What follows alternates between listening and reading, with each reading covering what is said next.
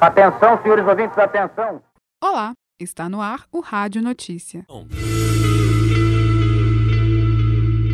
Obrigatoriedade do diploma de jornalismo será votado no Senado em abril. Movimento recolhe assinaturas para que brasileiro seja reconhecido como inventor do rádio. Instalação de engenhos publicitários em BH será restrita. DCE promove feira de artesanato.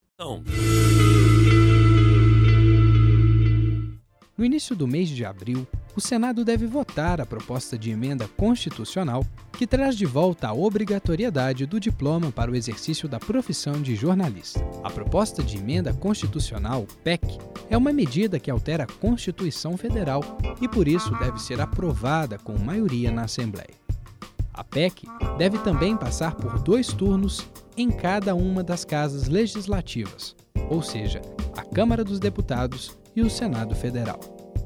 O presidente do Senado, José Sarney, informou que já conversou com líderes e presidentes de partidos que têm representação na Assembleia e que a maioria deles é favorável à volta da exigência do diploma.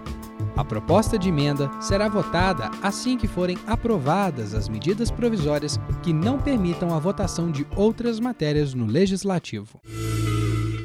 Um movimento organizado por radioamadores, jornalistas e professores quer que o padre Roberto Landel de Moura seja reconhecido como inventor do rádio. O movimento Landel Moura foi organizado pela internet e, no dia 30 de março, lançou um abaixo-assinado para que o padre cientista seja reconhecido por ter realizado a primeira transmissão da voz humana à distância. O professor Getúlio Nuremberg conta como essa transmissão aconteceu. Essa transmissão foi realizada, segundo os registros, em 1893 houve duas transmissões. A primeira foi realizada em Campinas, onde o padre atuava, né, o padre Roberto Landel de Moura, que era gaúcho, mas a sua atuação eclesiástica era em São Campinas, interior de São Paulo. Ele fez a primeira experiência utilizando a voz humana, o que já se fazia experiência utilizando impulsos elétricos para a produção de som. A invenção que o Marconi já tinha registrado a patente, né, que era do telégrafo sem fio. Mas com a voz humana, o primeiro a, a fazer essa experiência teria sido o padre Roberto Landel de Moura, que também era cientista. Ele também era dado a fazer experiências com aparelhos eletrônicos e tudo mais. E essa experiência foi repetida numa distância de 8 quilômetros no, na cidade de São Paulo, na capital paulista. O objetivo é recolher assinaturas suficientes para que o abaixo-assinado seja enviado ao governo federal. Assim, Landel de Moura será oficialmente reconhecido pelas autoridades como inventor do rádio.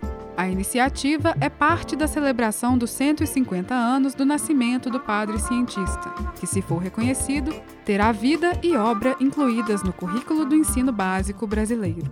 Getúlio Nuremberg acredita que o reconhecimento do padre como inventor do rádio é parte de um movimento legítimo. O ano em que padre Roberto Landel de Moura completaria 150 anos, né, foi agora no mês de janeiro, é um movimento legítimo, né? Porque nós sabemos que toda história oficial acaba tendo uma história extraoficial e controversa.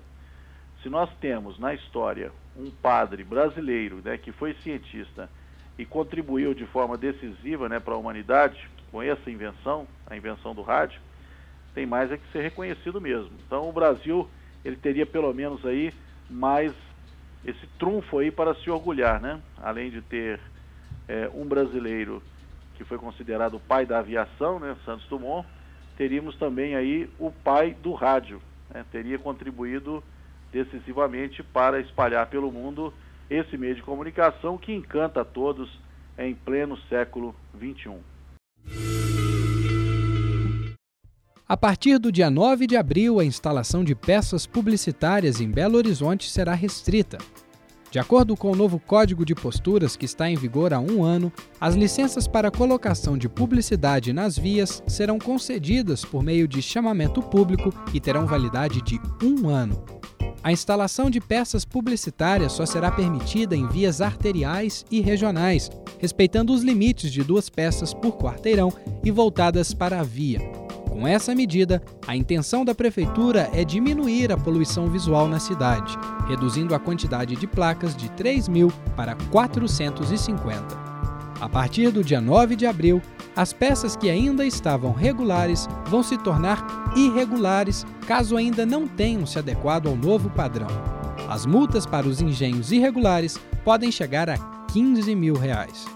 Para esclarecer dúvidas sobre a nova legislação, a Prefeitura vai lançar uma cartilha explicativa que trará informações sobre o novo Código de Posturas e estará disponível nos próximos dias no endereço www.pbh.gov.br.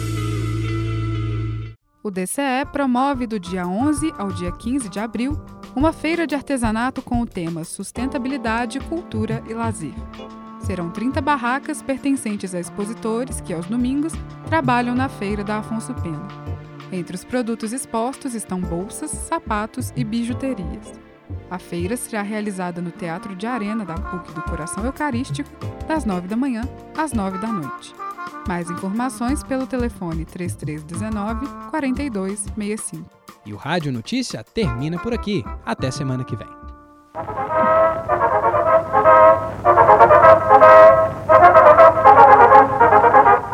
Atenção, senhores ouvintes, atenção.